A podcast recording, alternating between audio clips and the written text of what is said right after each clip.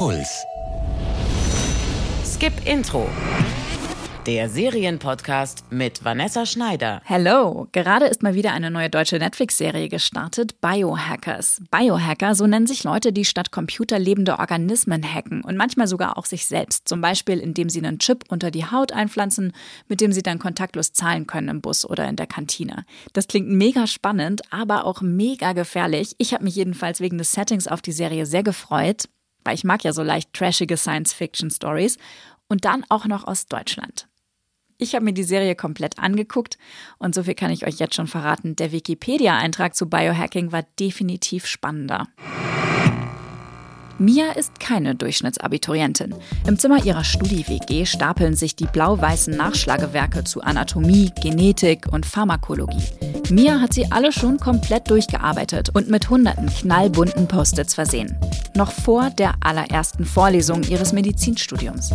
In ihrer neuen schrägen WG in Freiburg fällt sie damit nicht weiter auf.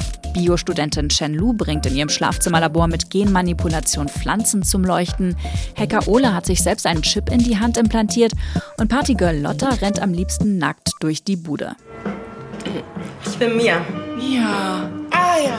Willst du mir? Normalerweise nicht vor dem Frühstück. Frühstück. Oh, fuck, ich muss ins Bett. Komm rein. WLAN ist Fluxkompensator. Passwort 1.21 Gigabyte. Hat Ole eingerichtet. Mia ist nicht für die Partys, neue Freunde oder fürs Studium nach Freiburg gekommen.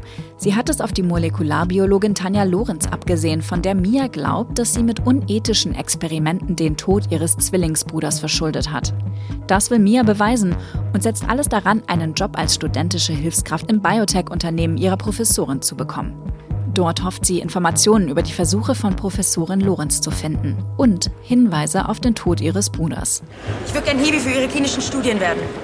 Ich habe die Formulare schon ausgefüllt. Vor dem Hauptstudium geht gar nichts. Du bist Erstsemester. Scheinheit bringt mich nicht weiter. Immerhin begreifst du schnell. Ob es realistisch ist, nach der zweiten Vorlesung für einen anspruchsvollen Laborjob angeheuert zu werden, egal, solange es den Plot in Gang setzt. Der ist bei Biohackers wirklich sehr überschaubar und nach der ersten Viertelstunde und lauter Rückblenden auch nicht besonders überraschend.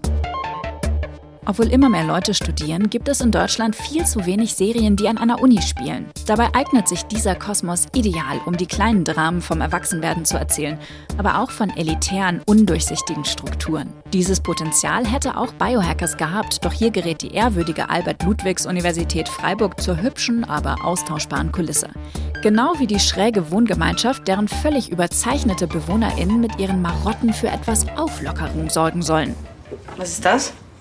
Ach, das habe ich gemacht, als mir langweilig war und ich Netflix leer geschaut habe. Nachdem ich eine Chrome-Extension gefunden habe, mit der man alles auf 1,5-fache Geschwindigkeit schauen kann. Ist ein Biopiano. Der Plot von Biohackers wäre sogar auf Filmlänge dürftig. Mit viel zu vielen Nebenschauplätzen, die weder zur Figurenentwicklung noch zur eigentlichen Handlung beitragen, strecken Serienmacher Christian Ditter und Tim Trachte den Showdown zwischen Mia und ihrer zwielichtigen Professorin auf Serienlänge. Trotzdem platzen die nicht mal 40 Minuten langen Folgen aus allen Nähten. Die liebenswert chaotischen MitbewohnerInnen von Mia strugglen mit der Liebe. Mia bandelt mit gleich zwei Typen an. Es gibt viel unverarbeitetes Trauma, eine Biotech-Verschwörung und ein Attentat. In zwei Wochen an der Uni. Damit könnte man ganze Staffeln füttern. Biohackers verbrät den Stoff aber in sechs kurzen, vorhersehbaren Folgen. Als zum ersten Mal etwas Unerwartetes passiert, endet die erste Staffel. Ausgerechnet in dem Moment, in dem Serien normalerweise Fahrt aufnehmen. Vielleicht ergibt diese merkwürdige Dramaturgie mehr Sinn, wenn die zweite Staffel draußen ist. Die wird nämlich auf jeden Fall kommen. Bis dahin schaut euch lieber was anderes an. Was man damit alles hätte machen können, hätte.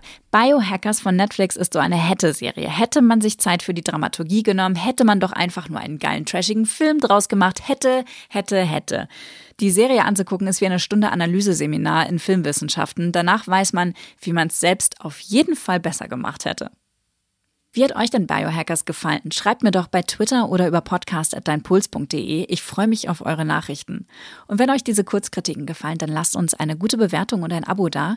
Damit sage ich bis zum nächsten Mal, passt auf euch auf und Fortsetzung folgt. Skip Intro.